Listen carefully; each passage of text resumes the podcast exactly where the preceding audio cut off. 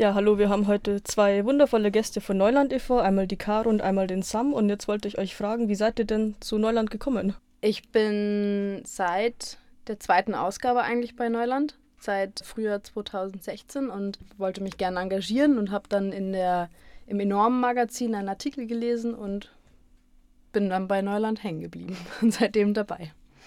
Äh, ich bin seit ungefähr Ende 2017 mit dabei und habe ich in einem Café gesungen. Und dann kamen wir ins Gespräch einfach. Und sie haben mich gefragt, ob ich Lust habe, mitzumachen und Lust habe am Schreiben.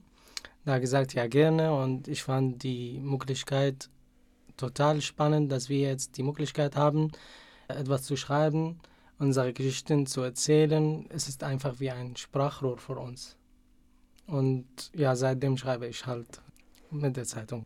Ja, und dann wollte ich den Sam noch gleich fragen, was inspiriert dich für den Texten? Sind das so Dinge aus dem Alltag? Ist das aus der Vergangenheit noch? Oder was, was möchtest du uns denn alles erzählen und mitteilen?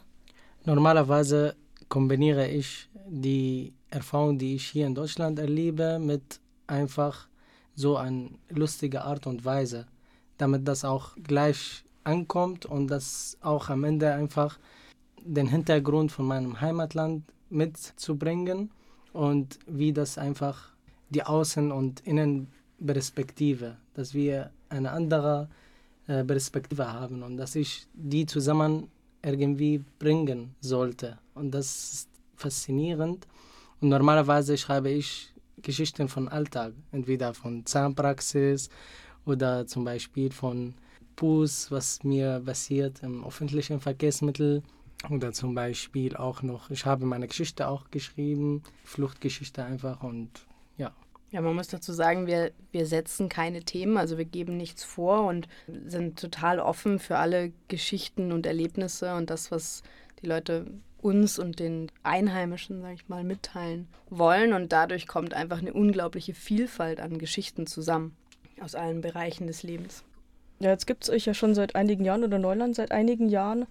Und was wollt ihr denn noch erreichen? Was sind eure Ziele? Genau, also das gibt es jetzt im dritten Jahr. Wir haben jetzt die, also die zwölfte Ausgabe kommt jetzt Mitte Juli raus. Tatsächlich gegründet wurde der Verein und die Zeitung im Herbst 2015 und damals war vor allen Dingen das Ziel, dass den Geflüchteten und Migranten eine Stimme gegeben wird, dass sie selber halt die Chance haben, ihre Geschichten zu erzählen und nicht immer nur über sie berichtet wird weil das war einfach eine sehr einseitige Form der Berichterstattung und die Leute, die hier schon immer gelebt haben, sollten einfach die Chance bekommen, ihre neuen Mitmenschen auch wirklich kennenzulernen. Und das Ziel hat sich eigentlich äh, durchgezogen durch die ganzen Jahre. Also es ist nach wie vor unser Ziel, dass wir Geschichten erzählen lassen, also dass Geflüchtete oder Menschen mit Flucht- und Migrationshintergrund die Chance haben, ihre Geschichten zu erzählen und äh, Leute, die schon immer hier leben, die Möglichkeit haben, diese Menschen zu näher kennenzulernen, deren Geschichten kennenzulernen. Einfach das aus Fremden, Unbekannten, Bekanntes und am Ende Freundschaften werden. Ja, und das habe ich auch selber erlebt. Durch die Lesungen kam ich wirklich in Kontakt mit Menschen. Denn sie haben mich gefragt, wirklich war so.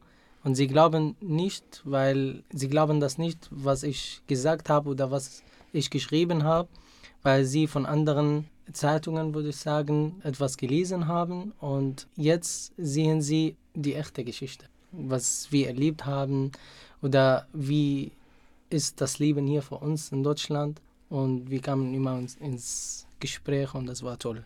Ja, und es sind ja auch so ganz viele alltägliche Geschichten, also Geschichten aus dem Alltag, wo es Missverständnisse gibt, einfach weil die, die kulturellen Unterschiede so groß sind, was äh, kein Mensch weiß. Also kein Mensch, die Leute, die neu herkommen, die kennen die deutsche Kultur noch nicht so gut. Die Leute, die hier seit immer leben, kennen die anderen Kulturen, die jetzt zu uns kommen und kommen sind, noch nicht so gut. Und dann gibt es die lustigsten, erstaunlichsten Missverständnisse eigentlich. Ich erinnere mich noch an einen Artikel von einem unserer Autoren aus Syrien, wo er geschrieben hatte, dass äh, in Syrien sagt man nicht Nein, man sagt immer Ja.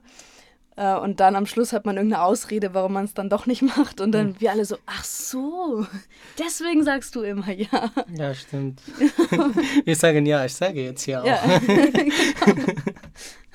Oder jetzt in der nächsten Ausgabe zum Beispiel haben wir einen Sketch zum Thema Mülltrennung, was ja einfach eine sehr deutsch oder sehr europäische Geschichte ist. Und wenn man hier neu herkommt, dann woher soll man wissen, in welche Tonne welche Verpackung gehört oder welche Müll. Ja, und was ich an euch auch so super finde, ihr lasst ja eure Zeitungen einfach überall kostenlos liegen. Also man darf sie sich mitnehmen, lesen, gerne auch weiter verschenken, denke ich. Ja, genau. Also wir verkaufen die nicht, sondern wir verteilen sie tatsächlich großteils händisch in und um München.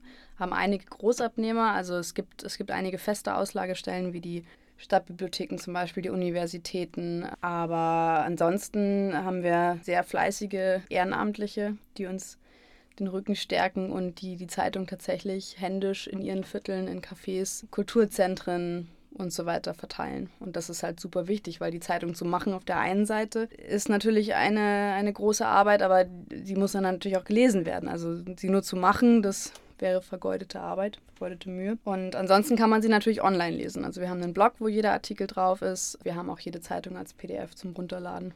Und was ich auch lustig fand, dass vor ein paar Wochen ein Freund von mir hat ein Foto dann von der Zeitung geschickt. Er macht einen Sprachkurs in einer Schule. Da hat zu mir gesagt, da bist du drin.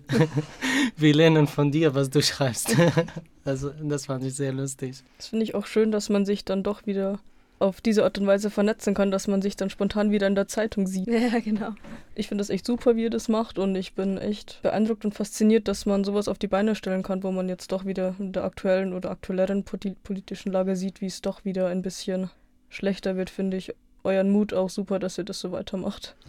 Es gerät vor allen Dingen so ein bisschen in, in Vergessenheit, habe ich das Gefühl. Also gerade in den Medien und in der Politik, es werden halt andere Themen jetzt gerade aktuell und weil jetzt irgendwie diese, ja, der erste große Ansturm ist vorbei. Ähm, diese akute Hilfe ist jetzt nicht mehr das Wichtigste, aber trotzdem beginnt ja jetzt die wichtigste Arbeit eigentlich. Die Menschen sind jetzt hier, sie müssen integriert werden. Wir müssen uns ja auch irgendwie integrieren. Also es ist ja eine, eine beidseitige Geschichte. Wir können ja nicht erwarten, dass die Leute, die hierher kommen, sich 100% anpassen, sondern wir müssen auch offen sein und bereit sein zu lernen und von der Vielfalt zu profitieren und äh, das ist halt irgendwie, ja, das ist, die Arbeit geht jetzt los. Die Leute sind hier, die sprechen Deutsch, die brauchen eine Arbeit, die können so viel beitragen zu unserer Gesellschaft und das ist halt mega wichtig, dass man jetzt nicht aufhört, sondern eigentlich erst richtig anfängt.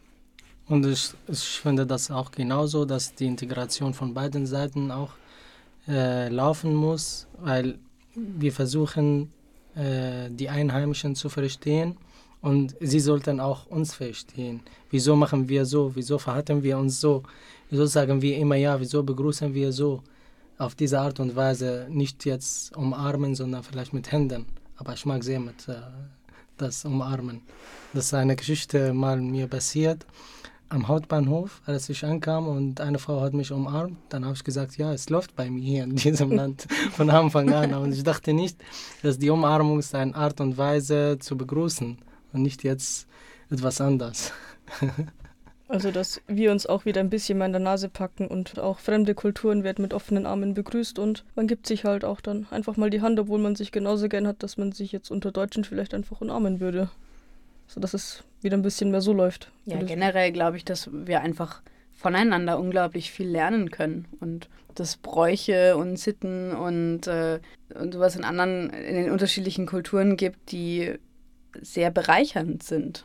Und vor allem äh, die anderen Flüchtlinge können auch, oder die anderen Geflüchteten können auch lernen äh, von dem, was wir erlebt haben. Es gibt bestimmt neue, die jetzt kommen und sie wissen gar nicht, wie hier funktioniert. Und wenn sie die Zeitung jetzt lesen, die, die Art und Weise vom Schreiben ist nicht so schwer, ist nicht so anspruchsvoll und jeder kann das lesen weil das von uns geschrieben wurde oder wird. Und deswegen, ja, es ist nicht so schwer, jetzt so eine Fachsprache einfach, wie so Deutsche Zeitung oder was auch immer.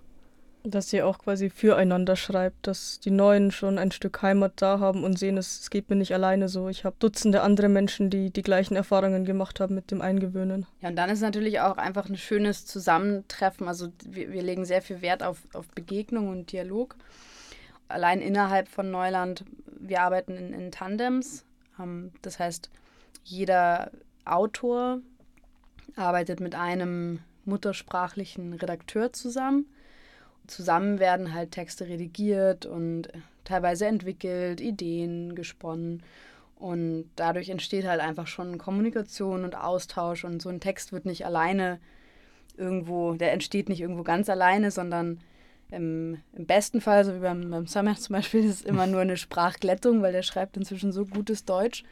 Danke. Teilweise müssen wir, müssen wir dann übersetzen oder übersetzen lassen, je nachdem welche Sprache. Aber ähm, eigentlich, äh, inzwischen schreiben eigentlich alle auf Deutsch. Dann ist es halt mal mehr, mal weniger Redigation, aber das ist einfach auch dieser Austausch, der super wertvoll ist. Was ich auch hier andeuten will, dass die Texte nicht verändert werden. Auch wenn jetzt der Text bearbeitet wird, aber bleibt einfach in, mit seinem Inhalt gleich. Von, von Inhalt her wird gar nicht verändert. Das finde ich toll. Ja, ihr macht ja auch zu jeder Ausgabe, glaube ich, immer eine kleine Lesung. Und wo seid ihr denn da so unterwegs? Wo wart ihr denn schon überall? Oh, wir waren schon an sehr vielen Orten. Äh, das, wir hatten jetzt gerade unsere zehnte Lesung auf der MS Utting, was sehr cool war. Aber ansonsten waren wir schon im Literaturhaus, im Köschk, im Evangelischen Bildungswerk, in der St. Ludwigskirche an der Uni, in den Kammerspielen, in der Seidelvilla. Wir sind immer total dankbar, wenn wir die Möglichkeit bekommen ähm, und uns eine Organisation zum Beispiel ihre Räume zur Verfügung stellt, dass wir da ähm, die Lesungen abhalten können. Die sind dann öffentlich, da laden wir dann öffentlich ein und haben bis jetzt sehr positive Resonanz bekommen. Und das sind einfach schöne Abende, weil das wirklich, ja, man erlebt es quasi hautnah. Die Autoren lesen ihre Texte, wir haben immer ein bisschen Musik dabei aus allen möglichen Ländern. Es gibt dann immer die Möglichkeit, einfach zu einem Austausch direkte Fragen zu stellen. Und das wird eigentlich auch sehr gut genutzt. Habt ihr da schon die nächste Lesung in Planung oder wartet ihr erst noch eure neue Ausgabe ab Mitte Juli? Die nächste Lesung wird dann irgendwie im frühen Herbst, späten Sommer stattfinden, denke ich, aber da gibt es noch keine konkreten Pläne.